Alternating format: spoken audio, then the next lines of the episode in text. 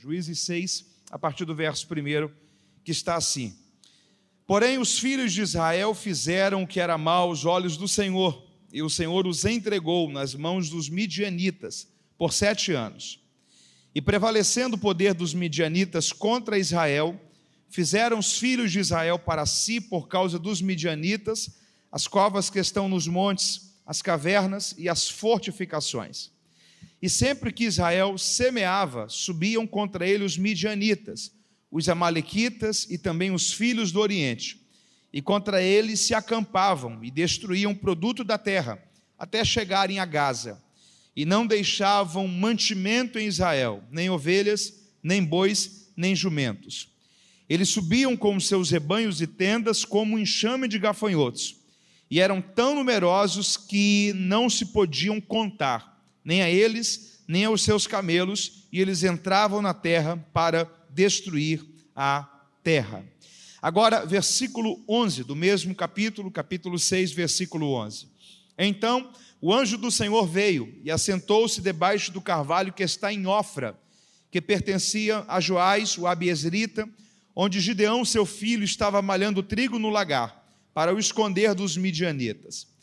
Quando o anjo do Senhor apareceu a Gideão, lhe disse: O Senhor é contigo, homem valoroso. Então Gideão lhe respondeu: Senhor meu, se o Senhor é conosco, por que é que tudo isso nos sobreveio? E o que é que é feito de todas as suas maravilhas que os nossos pais nos contaram, dizendo: Não nos fez o Senhor subir do Egito? Porém, agora o Senhor nos desamparou e nos entregou nas mãos dos midianitas. O Senhor olhou para ele e disse: Vai nesta tua força, e você vai livrar a Israel das mãos dos midianitas. Não fui eu que te enviei? Respondeu-lhe Gideão: Senhor meu, com que livrarei a Israel? A minha família é mais pobre em Manassés, e eu sou o menor da casa do meu pai. Tornou-lhe o Senhor e disse: Eu hei de ser contigo, e tu ferirás aos midianitas como quem fere a um só homem. E se você leu comigo, diga amém.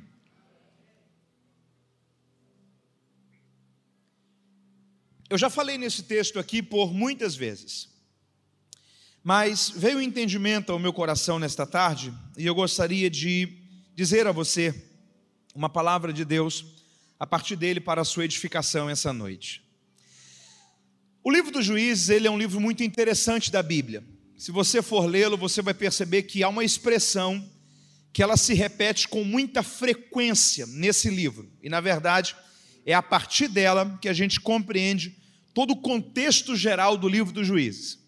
Essa expressão é a seguinte: "E fizeram os filhos de Israel o que parecia mal aos olhos do Senhor, e o Senhor os entregou." Você pode repetir isso comigo? Vamos lá. Diga: "Fizeram os filhos de Israel o que faziam mal aos olhos do Senhor, e o Senhor os entregou. Essa é a expressão que mais se repete nesse livro, porque na verdade o livro dos juízes é um ciclo vicioso, é uma história que ela vai dando voltas. Por que, que isso acontecia? O que, que acontecia dentro desse ciclo vicioso? A história do livro dos juízes é Deus abençoando o povo de Israel e o povo vivendo a bênção de Deus. Só que ao ponto que o povo ia vivendo a bênção de Deus, eles iam relaxando, eles iam se acostumando com esse favor de Deus. E eles simplesmente iam banalizando na vida deles o compromisso com Deus, a busca por Deus, eles iam banalizando na vida deles Deus como prioridade, e quando eles percebiam, eles estavam então tão acomodados espiritualmente que eles iam se distanciando de Deus.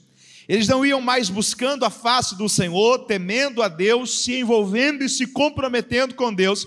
E eles entravam em um processo de relativismo.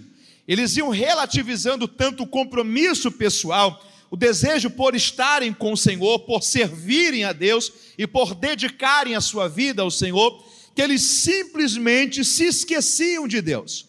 E quando eles entravam dentro desse ambiente de distanciamento de Deus, de uma apostasia moral e espiritual dentro da geração que eles viviam, a Bíblia vai dizer que um dos modos, ou o principal modo que Deus utilizava-se dele para fazer esse povo voltar-se novamente para o Senhor, é que Deus permitia que os povos das outras nações se levantassem e começassem a perseguirem e a oprimirem Israel. Povos como, por exemplo, os midianitas, que nesse texto que nós lemos, já há sete anos não deixavam Israel em paz. Então Israel semeava, cumpria todo o procedimento de esperar uma colheita, não era uma sociedade industrializada, era uma sociedade que tudo que eles dependiam para sobrevivência tinha a ver com as criações e as plantações. Então, quando chegava próximo da época da colheita, a Bíblia diz que os inimigos vinham, os midianitas vinham e simplesmente destruíam todo o campo, todas as plantações. Isso daí acontecia todas aquelas gerações. Na época de Gideão foram os midianitas, mas em todas as gerações do livro dos juízes, sempre que o povo se distanciava de Deus, se acomodava na fé e se esquecia do compromisso que eles deveriam ter com Deus, Deus permitia que povos de outras nações viessem contra Israel e oprimissem e perseguissem o povo de Israel. Isso acontecia com midianitas, filisteus, amalequitas e todos os povos circunvizinhos da região de Israel. E por que, que Deus permitia isso? Porque quando eles eram atacados, quando eles eram perseguidos, eles se lembravam que eles tinham Deus e que esse Deus amava eles e que esse Deus ao longo da história havia guardado, protegido e livrado eles. Só que eles se lembravam também que o saldo deles estava negativo com esse Deus. Então, eles se lembravam que eles haviam abandonado a esse Deus, se afastado desse Deus, e que na verdade, provavelmente, aquilo ali era um modo de Deus corrigir aquela geração e o seu povo. Porque a gente tem que entender uma coisa: ser corrigido por Deus é uma coisa boa, o problema é quando Deus não corrige mais. Quando você sabe que alguma coisa na sua vida está fora daquilo que era para estar, e Deus corrige você, Deus permite alguma coisa acontecer para chamar a sua atenção de volta para Ele, na verdade, trazer a sua memória e a sua atenção, quão distante você está de Deus, não é para você reclamar dele, mas é para você agradecer a Ele, porque a Bíblia diz que Ele corrige a todos quanto Ele ama. Se Ele corrige, é um sinal que Ele ainda ama. Se ele corrige, é um sinal que ele não desistiu de você. Se ele corrige, é um sinal que ainda há um plano dele para a história da sua vida. Se ele corrige, é para você se voltar para ele, renovar o seu compromisso, a sua aliança com ele, Deus como prioridade na sua vida, porque a correção de Deus é uma das maiores demonstrações de que Deus ama alguém. Então o povo se voltava para Deus, e eles voltavam com aquela aquele semblante meio de vergonha. E eles diziam: Senhor, a gente sabe que a gente não está bem com o Senhor. Só que olha o que está acontecendo com a gente: os inimigos estão vindo, e a nossa paz está comprometida, a nossa estabilidade, a nossa segurança está comprometida. Aí o que é que Deus fazia? Nesse contexto, Deus levantava um juiz, Deus levantava um juiz. O juiz aqui era uma figura não do judiciário, como nós temos hoje. Se você for ler o livro do juízo, você vai ver que a maioria dos juízes eles eram líderes militares. Então, na verdade, embora tenha o termo juiz, aqui não é uma figura do, do judiciário, mas é como se fosse uma figura, literalmente, de um líder militar que se levantava. Você tem juízes como Sansão, Jefté, Eude, você tem juízes como Débora, e, na verdade, a missão desse juiz, desse líder militar, era organizar as tropas de Israel para que Israel entrasse em guerra. E entrasse em guerra para quê? para enfrentar e destruir esse povo inimigo que havia se levantado contra o povo de Deus. Aí o que acontecia? Deus levantava um juiz, o povo vencia. E o que, que acontecia na sequência? Deus abençoava o povo, prosperava, tudo que o povo fazia dava certo, e o ciclo vicioso novamente se repetia. Eles iam se acostumando com a bênção de Deus, se distanciando de Deus, banalizando o compromisso com o Senhor, até que naquela geração, na geração próxima, novamente Deus permitia que um povo viesse, oprimisse, para que o povo entendesse que era hora de clamar ao Senhor, de se arrepender dos seus pecados. E Deus então levantava um novo juiz.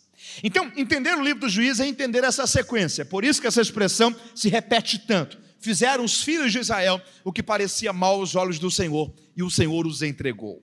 Só que aqui nos dias de Gideão, Deus havia entregado a um povo chamado os midianitas. Há sete anos, eles estavam sofrendo essa perseguição desse povo plantavam, mas não colhiam. Os animais, eles eram destruídos. O povo estava em verdadeira limitação, miséria, cercados, uma verdadeira angústia pairava sobre o coração e sobre a emoção daquele povo. Só que tem um comportamento em Israel aqui que a gente precisa entender que esse não é um comportamento para a gente seguir. Deixa eu repetir isso aqui para você. Há um comportamento que Israel teve aqui que eu e você precisamos entender que esse não é um comportamento que nós devemos seguir. Quando o povo inimigo se levantava e vinha para perseguir Israel, em vez de eles pararem e dizerem: Não, peraí, essa terra aqui quem nos deu foi Deus. Isso aqui é cumprimento de promessa de Deus sobre a vida da gente. Nós não vamos entregar, nós vamos defender, nós vamos lutar até o fim, mas nós não vamos negociar com aquilo que é plano, projeto e herança de Deus para a vida da gente. Em vez de eles terem esse comportamento, esse posicionamento, que, que o texto diz que eles faziam? Eles simplesmente fugiam. Iam para cavernas, fortalezas, se escondiam. E quando o povo inimigo chegava, não tinha ninguém para defender. E eles destruíam tudo, completamente tudo. Deixa eu falar uma coisa aqui para você essa noite. Fugir não é uma opção que você tem. Entregar os pontos não é uma opção que você tem. Se você sabe que o que você alcançou, que aquilo que você tem vivido, e talvez isso tenha sido comprometido, ameaçado, se você sabe que isso é plano de Deus, promessa de Deus, herança de Deus, foi Deus que confiou a você isso, o Senhor está falando esta noite, não entregue isso de mão beijada. Levante a sua mão, não entregue os pontos, fugir não é uma opção que você tem. Deus vai te dar graça, você vai se posicionar, vai resistir e Deus guardará aquilo que é propriedade dele para a história da sua vida. Israel era para ter feito isso, só que eles não fizeram. Todos eles fugiram. Só que um homem, o nome dele era Gideão. Você pode repetir comigo? Gideão. Um homem chamado Gideão parou e disse o seguinte: Não, eu não vou fugir, não. Se vocês quiserem se esconder, fugir, entregarem, isso aí é problema de vocês. Eu não vou entregar aquilo que eu sei que é propriedade de Deus para a trajetória da minha vida. Primeira coisa que a gente precisa entender aqui: tudo que Deus precisa é de alguém que não desiste. Você pode repetir isso comigo? Diga tudo que Deus precisa é de alguém que não desiste. O Gideão não desiste, se posiciona. Segundo lugar, todas as vezes que Deus encontrar alguém que não desiste, Deus tem para essa pessoa uma estratégia. Olha a estratégia que Deus deu para Gideão. Era época de colheita de trigo, colheita de trigo. E o trigo se trabalhava na eira. O Gideão não está na eira. O Gideão está no lagar. Você sabe muito bem que o lagar é lugar que se trabalhava com uvas. É o lugar que se pisava a uva para se extrair o suco da uva. O Gideão chega de forma antecipada no campo que o inimigo ia vir para destruir. Colhe esse trigo, guarda esse trigo no lagar, destrói esse campo e quando os inimigos vêm para destruir o campo, o campo está destruído.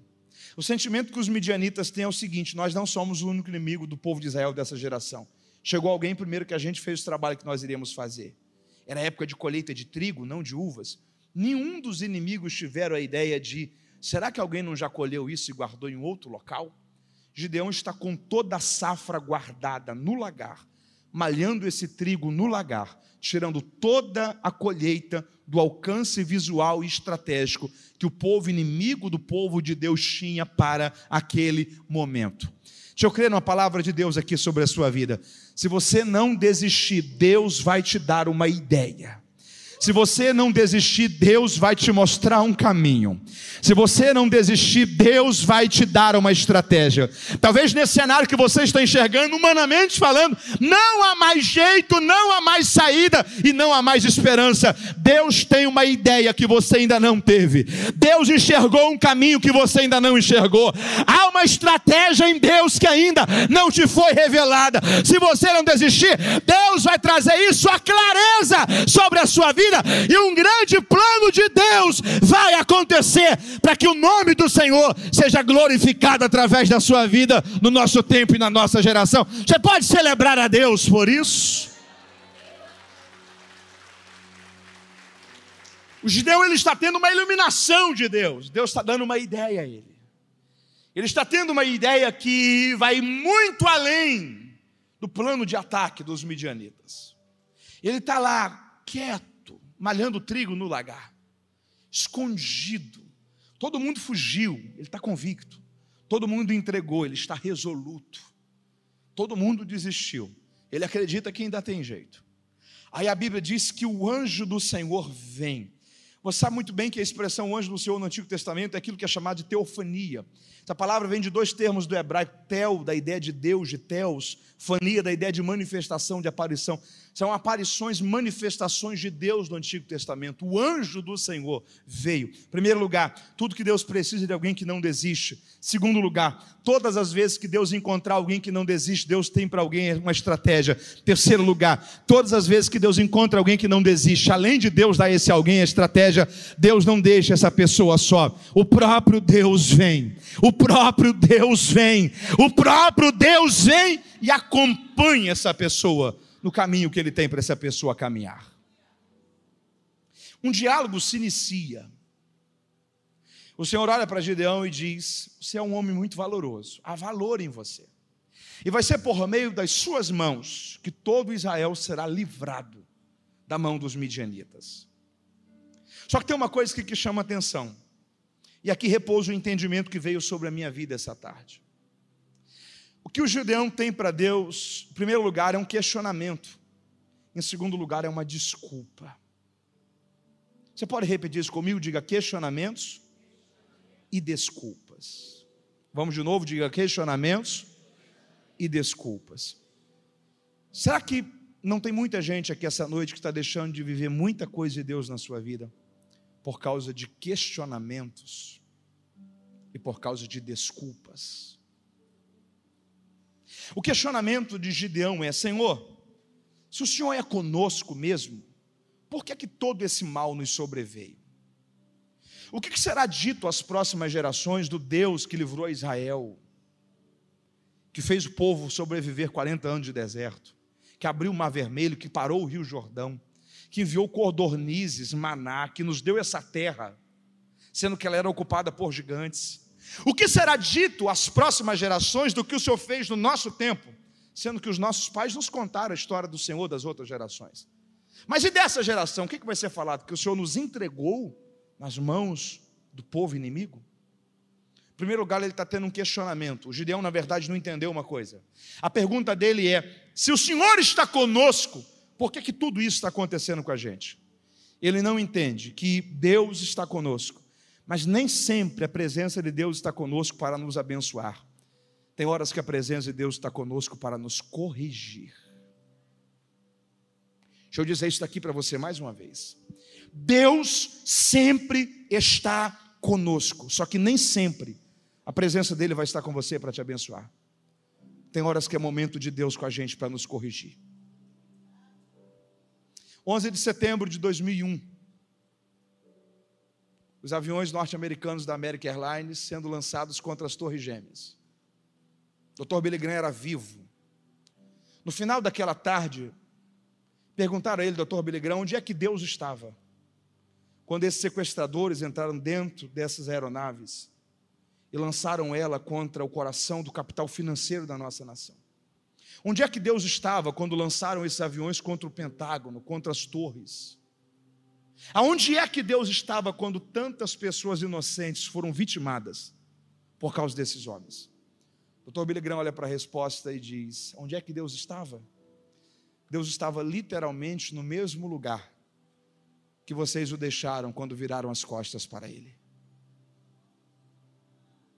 O que Dr. Billy Graham estava dizendo era: Deus sempre está. A questão é que Ele está não para abençoar, mas para corrigir. Deus sempre está. A questão é que tem momentos que não é para acrescentar, mas é para limpar, é para tratar, é para resolver, é para que coisas abandonadas, sejam abandonadas, é para que mudanças e abandonos de coisas que não têm te feito bem, que tem te afastado de Deus em vez de te aproximar dele. Tem horas que a presença dele não é para abençoar, mas é para limpar, para tirar o que é preciso ser tirado, para que haja arrependimento, mudança, transformação. Deixa eu dizer uma coisa: não duvide da presença de Deus com você, mas se o propósito da presença dele nessa fase é para corrigir, aceite isso, porque ele corrige a quem ele ama. Busque ele, diga: Senhor, o que é que precisa mudar em mim? Eu não quero perder a bênção da tua presença na minha vida. Eu quero entender qual é o teu propósito para esse momento.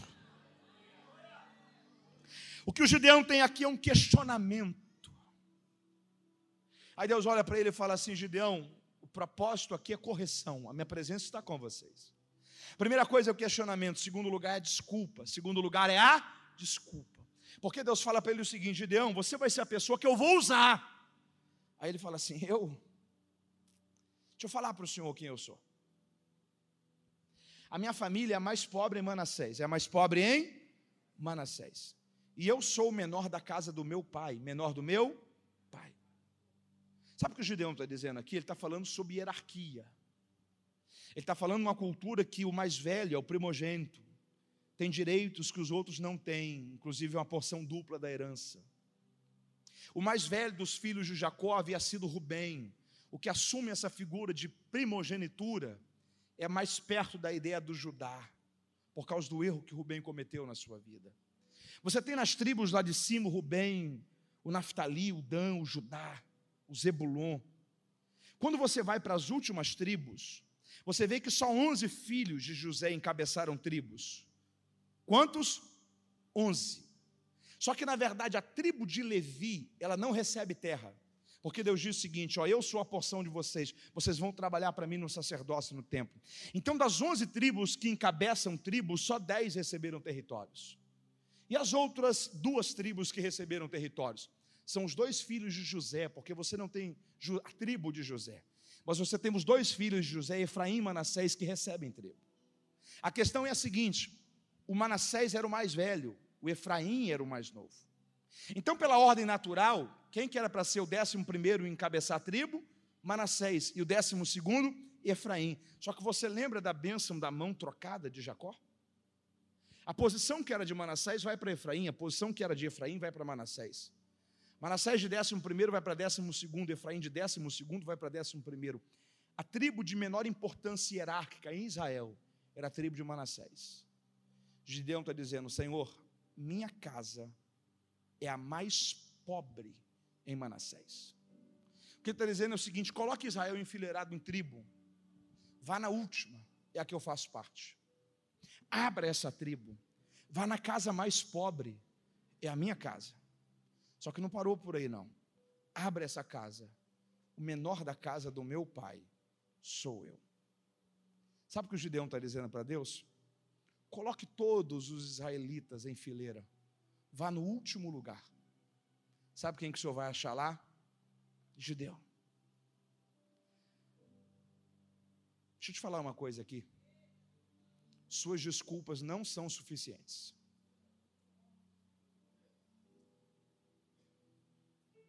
Se há um propósito de Deus, suas desculpas não são suficientes. Moisés olhou para Deus e falou: Senhor, mas eu não sei falar. Arão vai com você, mas sua desculpa não é suficiente. O Jeremias disse: Senhor, eu não passo de uma criança.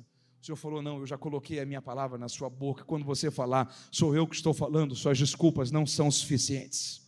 Eu não sei quais são os questionamentos e as desculpas que têm feito parte da sua vida e estão te pedindo de viver tanta coisa em Deus. Eu estou dizendo para você essa noite: suas desculpas não são suficientes. Está na hora de você olhar para Deus e dizer: Senhor, sim, eu topo, eu quero viver o teu plano para a minha vida. Ele está dizendo, Senhor, eu não sou a pessoa ideal, não sou. O Senhor está olhando para ele e está dizendo assim, Gideão, não tem a ver com ser a pessoa ideal ou não, tem a ver com o meu plano e o meu projeto para a sua vida. Deixa eu te falar uma coisa, eu começo a encerrar essa mensagem agora. Que Deus está dizendo para Gideão é o seguinte: Gideão, o segredo não está em quem está sendo chamado, o segredo está em quem está chamando. O segredo não está em quem foi escolhido, o segredo está em quem escolheu. O segredo não está naquilo que você é capaz de fazer. O segredo está na sua dependência em Deus e naquilo que Deus vai fazer através de você. Quando Deus conscientiza o Gideão disso, ele olha para Deus e fala assim: Ok. Eu fecho a mensagem agora, último ponto. Ele reúne o povo, ele reúne o. Sabe quantos soldados vieram? Diga comigo: 32 mil. Quantos? Quantos? Sabe quantos soldados tinha do lado inimigo? 120 mil. O pregador, quando fala que está começando, é que nem aeromoça. Fala assim: estamos começando a iniciar o processo de pouso. Vai mais uns 15 minutinhos a gente já pousa, mas olha para cá. Quantos tinha do lado do inimigo? Quantos? 120 mil. Do lado de Gideão tinha quantos? Já era desvantagem, sim ou não? Deus olhou para o Gideão e falou o seguinte: Gideão, tem muita gente aí do seu lado. Como assim, Senhor? Eles são 120 mil, nós somos só 32 mil. Tem muita gente do seu lado. Porque se vocês vencem com 32 mil, vocês vão parar e vão dizer: É, nós somos muito bons mesmo. O que, que o senhor quer que eu faça? Diga para esse povo que quem está com covardia e medo, quem não está disposto a lutar, está autorizado a voltar. 22 mil voltaram. Quantos mil ficaram? 10. Quantos tem agora do lado do Gideão? Tem quantos mil do lado do inimigo? Deus olha para Gideão e fala assim: Gideão só tem um problema. Eu imagino que o Gideão olha para Deus e diz: Ainda bem que o senhor viu. Deus diz: Gideão, continua tendo muita gente do seu lado. O que o senhor quer que eu faça? Leve esse povo para beber água e repare o comportamento deles. O? Mas como assim, Senhor? Aqueles que se lançarem por inteiro, essa turma não serve. Aqueles que se agacharem, pegarem água com a mão, erguerem água e beberem água como um cão bebe. Olha essa expressão: beberem água como um cão bebe. Separe esses para o outro lado. Porque será com esses que você vai vencer essa guerra. Sabe o que Deus estava dizendo? Deus estava falando: Eu estou em busca de gente que consegue beber a água do hoje sem perder a visão do amanhã. Um cão, quando bebe, o seu focinho pode estar até dentro d'água, seus olhos estão livres. Deus estava dizendo, eu estou à procura, dizendo, eu estou à procura de gente que consegue viver o desafio do hoje, mas sem perder o entendimento daquilo que está por vir. Gente que enfrenta o problema, a aflição, a luta do hoje, mas não se desespera nem se entrega, porque os olhos estão livres, ele sabe o que está por vir. Gente que entende que a nossa leve e momentânea tribulação não pode ser comparada com o eterno peso de glória que há de ser revelado. A tribulação ela é leve e momentânea, a glória é eterna e pesada. Há um paradoxo. Deixa eu falar uma coisa para você. Independente do desafio, dos problemas que estão fazendo parte da sua vida agora, beba a água do hoje, sem perder a visão daquilo que está por vir para o seu amanhã. Seus olhos precisam estar livres para o horizonte. É esse tipo de gente, Gideão, que eu vou usar. O que, que o senhor quer que eu faça? Chame eles eu vou usar esses 300 para a guerra. Ele começa com 32 mil, estou fechando aqui. Termina com 300. Começa com? Termina com? 1% de 32 mil é quanto? 320. Ele termina com menos de 1%. Última lição, eu fecho essa mensagem aqui. Deus está ensinando uma coisa para Gideão e para mim e para você também. O que, que Deus está falando para a gente aqui, Mateus? O segredo nem sempre está em ter muita gente por perto. O segredo está em ter as pessoas certas. O segredo nem sempre está em ter muita gente por perto. O segredo está em ter as pessoas certas. E eu estou encerrando essa palavra dizendo para você: Deus vai colocar a equipe certa perto de você. Deus vai reunir as pessoas que vão somar com a sua vida, com a sua família com o seu casamento, com o seu futuro. Deus vai selecionar gente que não está com coração, que não sonha junto, que não caminha na mesma visão. Deus estava dizendo, Gideão, é melhor 300, a gente que você pode contar, do que 32 mil, gente que só faz volume. Mas que não coopera com o propósito. Deus deu vitória a Gideão com 300. Deus deu vitória a Gideão com. Deus deu vitória a Gideão com. Gideão tinha seus dilemas, suas argumentações, seus questionamentos, suas desculpas. Deus tinha para Gideão um propósito. Eu quero orar com você nessa noite. E eu quero dizer em nome de Jesus: não pare por causa de questionamentos, dúvidas e desculpas. Siga o propósito. Deus vai te ajudar. E você verá que o plano de Deus se cumprirá sobre a história da sua vida. Essa palavra faz sentido para você? Fica em pé comigo em nome de Jesus. Esse é quem tu és. Deus buscava em Gideão disponibilidade, comprometimento. Gideão tinha para Deus questionamentos e desculpas. Quando ele vai malhar o trigo no lagar, muito provável que o principal entendimento aqui é o seguinte: eu não vou desistir pensando em mim. Deus está convencendo a ele que o que ele está fazendo não tem a ver só com ele, tem a ver com uma geração e com uma nação. Deus vai fazer com que através da sua vitória sobre os questionamentos e desculpas, seu entendimento e aceitação, muita gente seja abençoada a partir de você. Você será uma bênção de Deus para a sua casa, para a sua família, para as pessoas que convivem com você, trabalham com você. Eu creio no poder de uma palavra que tem o poder de desatar um destino, de reconfigurar um horizonte, uma visão, uma perspectiva. Eu creio que a palavra de Deus, ela consegue alinhar a gente, ajeitar a gente dentro daquilo que parecia ser tão confuso, nos traz clareza, nos traz entendimento. Coloque sua mão no seu coração. Eu quero orar pela sua vida a partir dessa palavra. Senhor, ajuda-nos. Não deixe que os medos, questionamentos, desculpas impeçam de que um grande propósito seja vivenciado.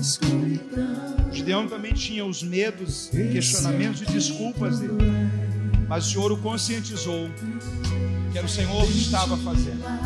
Que o Senhor possa fazer que essa palavra traga entendimento, clareza, virtude sobre quem está ouvindo no culto presencial pela transmissão.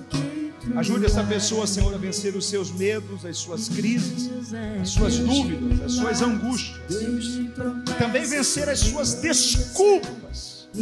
Talvez até hoje tenham sido dadas e tenha atrasado e prejudicado em tanta coisa o teu processo e o teu caminhar para a vida dessa pessoa. Que assim como Gideão entendeu o propósito e viveu ele, e alcançou vitória sobre aquela guerra. Que o Senhor ajude essa pessoa a ter o entendimento do Senhor. Que essa pessoa possa entender que ela não pode desistir. Mas que para quem não desiste, o Senhor tem uma estratégia, o Senhor mostra um caminho. E o Senhor não deixa essa pessoa só. Alcance esse coração com essa palavra, que nós oramos a Ti. E que essa palavra possa trazer clareza entendimento e um acesso, um caminho, um cumprimento do teu propósito sobre a vida desse homem, sobre a vida dessa mulher. Em nome de Jesus. Amém.